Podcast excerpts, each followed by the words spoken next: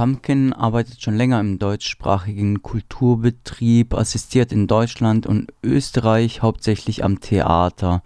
Sie macht aber auch eigene Produktionen und beschreibt sich als äußerst beschäftigte Person. Wir fragten sie zunächst einmal, was ihr als Jüdin im Kulturbetrieb im Alltag so auffällt. Also ich nehme im Theateralltag wahr, dass Menschen ohne jüdische Personen leben. Also ich nehme wahr, dass Menschen, die im Kulturbetrieb oder in meinem Fall im Theaterbetrieb arbeiten, also keinen Blick für jüdische Personen haben. Also es gibt quasi für diese Menschen keine Jüdinnen und Juden. Das liegt wahrscheinlich daran, dass es in Deutschland überhaupt nicht so viele jüdische Personen gibt. Und dazu noch, wenn du eventuell religiös bist, dann kann man auf gar keinen Fall im Kulturbetrieb arbeiten, weil man da auf gar keinen Fall Schabbat einhalten kann irgendwelche Feiertage einhalten kann, die hohen Feiertage quasi auch absprechen kannst. Also wenn du orthodox bist, kannst du dein jüdisches Leben sowieso nicht mit dem Kulturbetrieb vereinbaren. Dann gäbe es natürlich auch die säkularen Jüdinnen und Juden, zu denen sich auch Pumpkin zählt wenn Jüdinnen im Theaterkontext vorkommen, dann hauptsächlich im Kontext von NS. Ich nehme halt vor allen Dingen wahr, dass das Narrativ im Theaterkontext sich eher auf Nazi-Vergangenheit bezieht. So gibt es viel Diskurs um tote jüdische Personen oder tote Jüdinnen und Juden Narrative und somit der Blick auf modernes jüdisches Leben komplett fehlt. Also das ist gar nicht existent. Somit existieren ganz viele antisemitische Ereignisse, die die Personen selber normalisieren und normalisiert leben. Als Beispiel nennt Pumpkin eine Opernproduktion in Schwerin, an der sie mitgearbeitet hat. Da gab es eine Regieanweisung, also es war eine explizite Regieanweisung. Man fühle sich jetzt wie ein Killer in Schindlers Liste, der alle Juden abknallt. Und das war ein Opernstück, was nichts mit Nazi-Vergangenheit äh, zu tun hatte. Auch nicht mit jüdischem Leben überhaupt. Das war eine moderne Oper, die Darstellenden sollten einfach schießen. Es habe sich um eine surreale Oper gehandelt und nicht mal eine konkrete Person soll erschossen werden. Und irgendwie wollte der Regisseur das Bild von Killern und hat überhaupt nicht darüber nachgedacht, dass das Narrativ von der Ermordung von Jüdinnen und Juden im Nationalsozialismus für mich kein fiktives Narrativ ist, sondern eine lebendige Realität. Und mit solchen Ereignissen muss ich mich sehr, sehr oft rumschlagen. Sie fühle sich als Jüdin nicht gesehen und nicht gehört. So Pumpkin. Und da das Bewusstsein fehlt für den Kulturbetrieb, die Sprache zu ändern, rede ich oft mit so einer Wand. Also ich komme gar nicht da durch, um den Personen erklären zu können, dass es problematisch ist, weil alle das im Kulturbetrieb so handhaben. Ihre Kritik an den Theaterstücken und an den potenziell antisemitischen Inhalten benenne sie auch. In meiner letzten Produktion, wo ich mitgearbeitet habe, ging es um Widerstand und Klimaaktivismus. Und in diesem Sinne habe ich auch meine Bedenken geäußert. Dass keine expliziten Institutionen genannt würden. Da Klimaaktivismus nicht nur bei Klimaaktivismus bleibt, sondern auch andere Ideologien mitvertritt. Ich habe also meine Bedenken geäußert und habe auch geäußert, dass ich aus jüdischer Perspektive Bedenken, dass ich Sorge habe, dass ein verkehrtes Bild an die Oberfläche kommt und die Reaktion und die Personen, die das Stück inszenieren, die in einer anderen Machtposition sind als ich. Und die reagieren so, dass sie mir sagen, dass ich aufhören soll, die Menschen zu zensieren. Und ihnen ihre künstlerische Freiheit mit ihren Bedenken nehmen würde. Ich habe anschließend Pumpkin gefragt, wie sie denn damit umginge, immer wieder mit den gleichen Problemen konfrontiert zu sein. Also ich persönlich bin aktivistischer Natur und suche natürlich nach Verbündeten, um sozusagen Gesprächsplattformen zu generieren Und was mir auf jeden Fall bewusst ist, dass ich allein in der Position, in der ich bin, nichts erreichen kann. Und dann wende ich mich zum Beispiel ans regionale UFO. Oder an andere jüdische Organisationen bzw. Organisationen, die sich mit der Thematik auskennen. Und versuche meine Wahrnehmung quasi nochmal zu teilen um zu sehen, ob ich jetzt wirklich zensiere oder Unrecht habe oder ob andere Personen, die sich mit Antisemitismus auskennen oder eben auch selber jüdisch sind, meine Wahrnehmung teilen.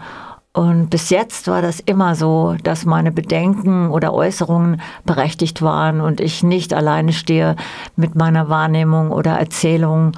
Und das ist mir eben wirklich sehr wichtig. Anschließend fragte ich Pumpkin, ob sie denn auch in ihrem Arbeitsalltag und ihrem Umfeld Unterstützung erfährt. Ah ja, leider verbünden sich Menschen im Alltag mit mir überhaupt nicht. Ich stehe oft allein da. Im Zweiergespräch sehen die Beteiligten sozusagen das Problem ein, aber sie handeln nicht. Im Arbeitsumfeld stehe ich allein da und wirklich Support kriege ich vor allem von jüdischen Institutionen oder Organisationen. Oft merke ich auch, dass wenn jüdische Organisationen auch Bedenken oder Kritik äußern, wird das eben auch nicht gehört oder ernst genommen. Wie jetzt zum Beispiel am Beispiel von dem Festival in Heidelberg. Auch im Fall der Dokumenta 15 hat sich gezeigt, dass jüdische Stimmen ungehört blieben. Im Vorhinein wurden, wurde Kritik laut, dass es zu antisemitischen Vorkommnissen kommen werde, was dann auch der Fall war. Und darauf habe ich auch Pumpkin angesprochen. Oft ist eben die Reaktion von nicht-jüdischen Personen, die diese Öffentlichkeit ja eben schaffen oder auf Plattformen Ausstellungen gestalten, dass die eben unwissend sind und das ja nicht wollten oder nicht wussten. Oder im Fall von der Dokumenta jetzt kommt ja noch so eine komische Kulturrelativismus daher, dass das Kuratorenteam eben aus Indonesien sei einen ganz anderen Antisemitismusbegriff hat, als wie zum Beispiel in Deutschland. Und wenn jüdische Organisationen jedoch im Vorhinein schon Kooperationen irgendwie zugesagt haben, Kritik geäußert haben, auch intern, gar nicht an die Öffentlichkeit gegangen sind, dann wird diese Reaktion total ignoriert. Aber jetzt im Teil der Dokumenta gibt es auch die Kritik von jüdischen Organisationen in der Öffentlichkeit. Aber selbst diese wird quasi ignoriert und nicht für ernst genommen. Und auch, dass zwei Mitglieder der Künstlerinnengruppe Ruan Grupa, die die Dokumenta 15 kuratiert hatten, eine Gastprofessur an der Hochschule für Bildende Künste in Hamburg angetreten haben und dass das nur auf wenig Gegenprotest gestoßen ist und dass die Mehrheit der Studierenden sich daran nicht stören würden, zeige nochmal die Problematik in der Situation zu Pumpkin. Auf die Frage, was ihr ihre jüdische Identität bedeute und wie sie diese nach außen tragen würde, antwortet sie, ja, ich gehe sehr offen mit meiner jüdischen Identität um und damit ecke ich sehr häufig an, weil ich bin Teil des jüdischen Lebens in Deutschland und dieser Teil ist mir auch sehr wichtig. Also ich bin aktives Gemeindemitglied, ich bin aktives Mitglied in jüdischen lokalen Verbänden und Netzwerken und organisiere quasi auch Veranstaltungen im innerjüdischen Raum. Bin sozusagen in der jüdischen Community sehr gut vernetzt und aktiv und ich versuche, so gut es geht, die Feiertage einzuhalten. Und sich auch an Essensgesetze zu halten und alles, was noch im Rahmen der Möglichkeit einer kulturschaffenden Jüdin ist. Menschen in ihrem Alltag würden Interesse für ihre Religion zeigen. Aber sobald es dann dazu kommt, dass ich quasi jüdische Feiertage einhalten möchte, ecke ich natürlich an. Ich würde jetzt mal sagen, das liegt jetzt größtenteils auch am Kulturbetrieb. Ich meine, wir haben ja auch Sonntagsvorstellungen oder haben Vorstellungen an Weihnachten oder Silvester. Sozusagen haben wir natürlich auch an christlich dominierten. Das Bild aber selbst, das ist quasi beschränkt. Trotzdem versuche ich ein Bewusstsein darüber zu schaffen, dass jüdische Personen quasi eventuell auch durch das Rahmenprogramm adressiert werden könnten. Was so aussieht, dass sie zeitgenössische jüdische AutorInnen oder Musikstücke fernab der Städtelkultur ins Repertoire bringt. Die jüdische Kulturschaffende bringe auch Vorschläge bei der Dramaturgie und böte auch an, eigene Veranstaltungen zu machen. Und das ist für die Dramaturgin des Hauses eine Revolution.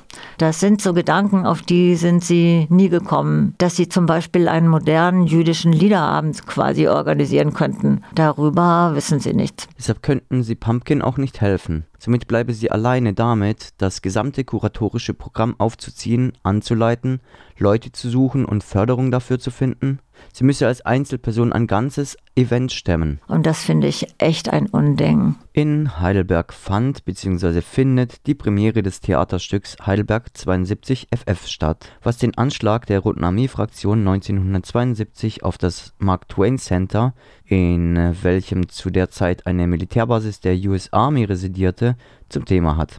Mehrere Menschen kamen damals ums Leben. Das Theaterstück ist aus der Perspektive der Terroristinnen geschrieben und hat den Anschein, antiamerikanische Stereotype zu reproduzieren und den Anschlag zu legitimieren. Das Theaterstück ist in einem sogenannten Remi-Demi-Widerstandsfestival eingebettet, das linke Widerstandsbewegungen künstlerisch darstellen will.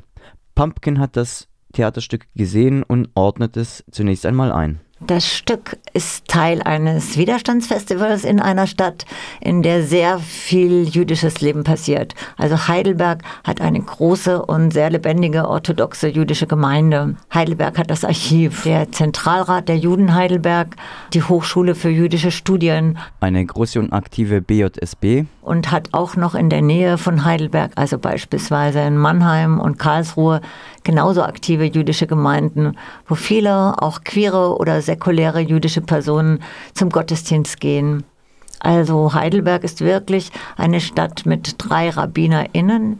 Ja, wir haben Rabbinerin Klein, die eine Frau ist und der allgemeine RabbinerInnenkonferenz angehört. Wir haben den Hochschulrabbiner und wir haben den Rabbiner der israelischen Kultusgemeinde was Heidelberg zu einem Ort mit großem jüdischen Leben mache. Das Stadttheater, das staatlich gefördert wird und die Gesellschaft repräsentieren sollte, macht nun ein Widerstandsfestival, das drei Tage geht und den politischen linken Widerstand beleuchten will. Das Theater in Heidelberg hat die RAF, also dieses Ereignis, das wirklich stattgefunden hatte vor 50 Jahren, als Anlass dafür genommen, dieses komplette Festival zu organisieren. Dann gibt es natürlich noch Perspektiven aus dem ukrainischen Raum. Dann gibt es noch sowas Internationales, wie die das genannt haben, aus dem mexikanischen Raum. Aber beispielsweise darf jüdischer Widerstand genauso repräsentiert sein und sollte es auch und genauso aufgezeigt werden. Eine jüdische Perspektive ist auf diesem Festival aber nicht vertreten. Das haben die einfach irgendwie außer Acht gelassen, vergessen, nicht gesehen. Und ich kenne schon von sehr vielen jüdischen befreundeten Personen oder aus meinem eben jüdischen Umfeld, dass die Leute sich das Programmheft anschauen und sagen, ach, nichts Jüdisches. Und schon gehen sie gar nicht erst hin. Dieses Jahr wurde und wird außerdem dem Olympia-Attentat gedacht, das ebenfalls 1972 stattgefunden hatte und bei dem fast das ganze israelische Team ums Leben gekommen war.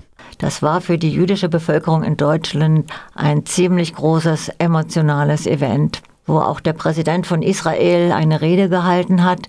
Und ich kenne fast keine jüdische Person, die diese Rede nicht gehört hat.